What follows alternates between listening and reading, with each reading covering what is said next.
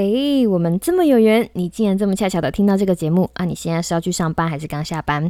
不管你现在去的目的地是哪里，请都让凯莉的声音和你在一起。Hello，我是凯莉 Kelly，我是一个拥有美国卫校师执照、专精行为学的热血工位博士。很开心看到你继续回来，凯莉陪你上下班这个单元。这个单元是又 What's Up 在干嘛的短篇通勤单元。我们日更到日更，内容多元，包含了压力管理、时间管理、健康管理、营养知识、收纳专家建议、深入浅出行为学以及一些。日常有趣的新闻，喜欢这个频道的话，请追踪我们的社群媒体，或是写 email 给我们。最后，别忘了在你的 podcast 播放平台上订阅我们的频道哦。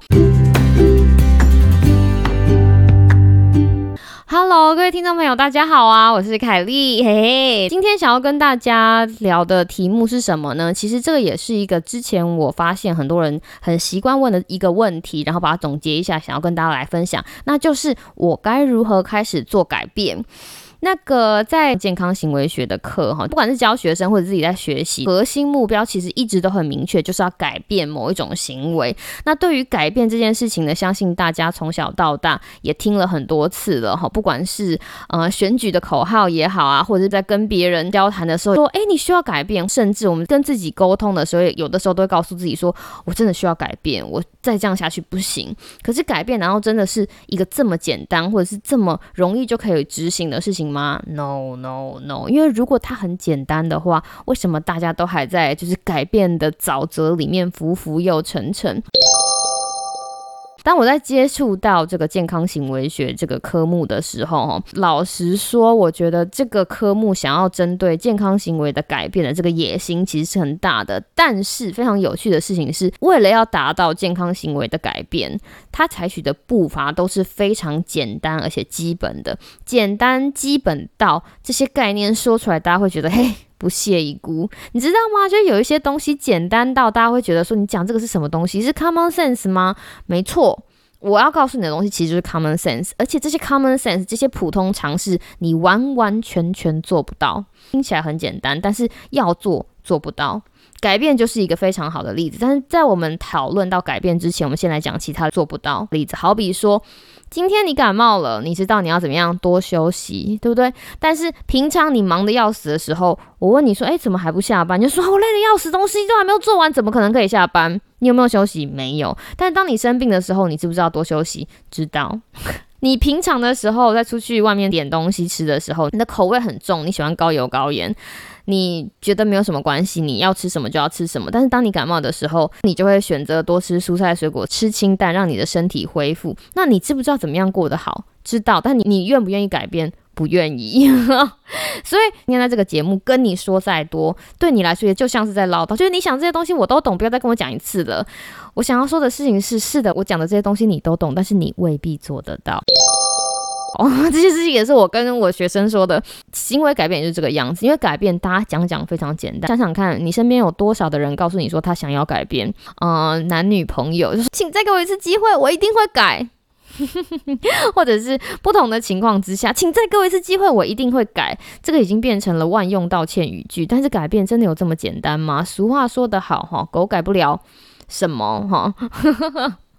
但是它有这么难吗？回头想想也说不定。在这里，如果你真的很想要做一点大的改变，建议先不要往那个大的改变的方向去，先从非常小的东西开始做起。好比说，如果你跟我一样有一只越来越胖的狗，对，没错，阿波最近嗯好吃懒做，因为 COVID nineteen 的关系，他都待在家里，所以他最近有一点就是过胖的迹象哈。然后为了要让他就是恢复到健康的体重，我们最近帮他。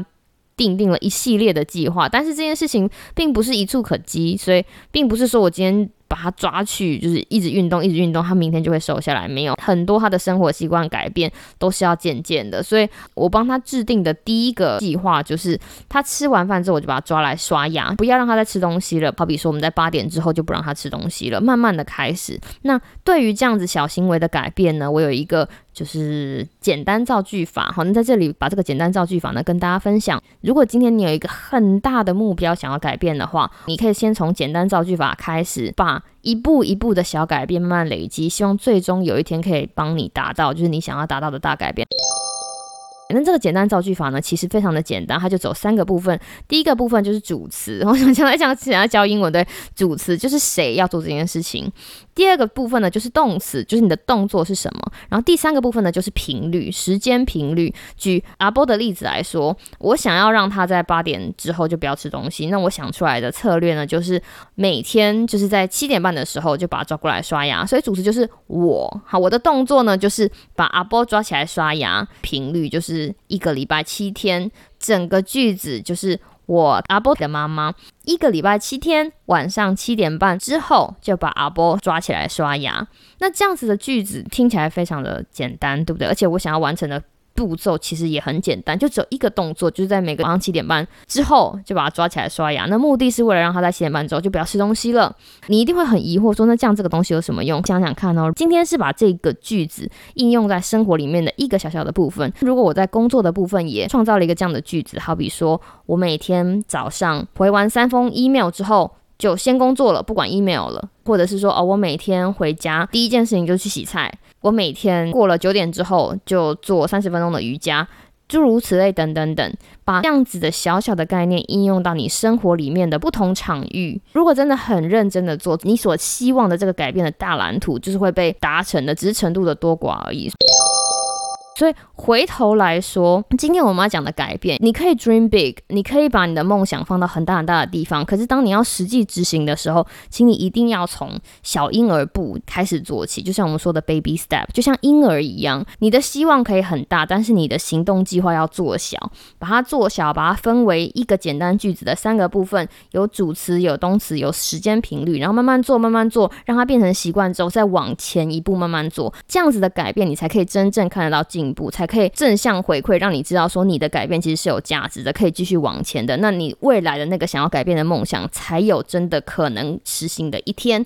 好啦，这就是今天凯丽陪你上下班想要跟你分享的事情。那你有什么想要改变的事情却无法做到的呢？先欢迎你到我们的脸书或是 IG 跟凯丽分享。希望每个人都可以学会这个小撇步，让自己的生活慢慢的朝自己更希望的方向前进。我是凯丽 Kelly，希望你有个美好的今天跟明天。那我们下次再见喽，拜拜。拜。